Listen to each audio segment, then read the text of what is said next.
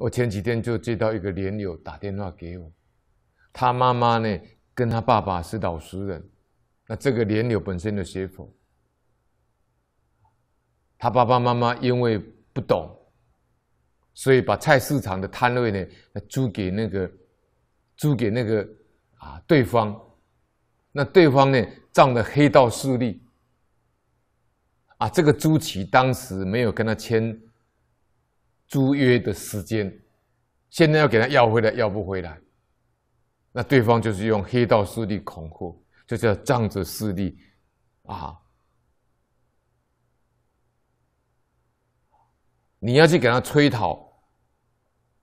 啊！有些人呐、啊，有些富贵人家要催讨这个租金呢，就仗着势力催讨租金。这个呢，这些事都是叫做成威破邪。这个最容易招感人怨天怒，我们所谓的天怒人怨。啊，而且呢，像这种遭遭受天怒人怨的人，他不遭受报应的人几乎非常少。啊，那不遭受恶报的人实在是很少。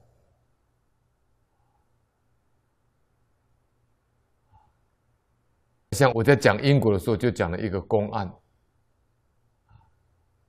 我们新北市就是以前的台北县，有一位啊诚信人家啊五十几岁的市民，他向地下钱庄的借钱，那对地下钱庄就放高利贷，那这个讨债集团呢？这个高利贷的黑道人物呢，就给他逼迫呢，他缴利息。如果没有缴利息的话呢，啊，就用各种暴力手段，一定要把这个钱要回去。那对方那个老龙呢，没有办法，只好在板桥公园呢喝农药自杀，写一封遗书给他儿子，叫他儿子呢一定要找检察官。来伸张正义。后来检察官呢，就率领警察人员开始侦办这个啊黑道人物放高利贷逼死老龙的案子。那这个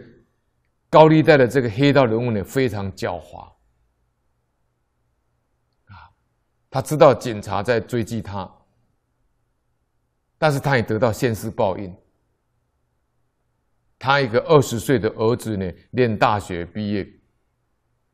在家得忧郁症，然后在家呢上吊自杀。这就是这里讲的，其不受报应者很少。后来这个地下钱庄这个这黑道人物的父亲呢，也突然间暴毙死亡，一家呢连续出两条人命。那么他在他爸爸的告别式，在殡仪馆举行告别式，那警察就去埋伏，要抓他，因为他躲起来，他也很狡猾，他知道警察呢要抓他，在他爸爸的告别式呢埋下重兵呢，准备缉拿他，结果他先派呢他的小弟，就是他的罗罗。到告别式的现场楼上呢，啊，在那边看看也没有警察埋伏，他躲在殡仪馆的地下室，他以为呢这样警察就抓不到他，结果等到警察都包围过来的时候，上面的他的罗罗跟小弟呢，要用手机跟他通报说警察已经包围过来了，但是因为他在地下室。人算不如天算，手机收不到信号，警察就瓮中捉鳖，在地下室把他活逮，就抓到了，把他绳之以法，就是这里讲的，这个就是威胁呀，啊，成威破邪呀，成成他的这个这个暴力呢，用他的暴力呢胁迫人家，啊，逼死人命呢。这叫重报杀伤啊，逼死人命啊！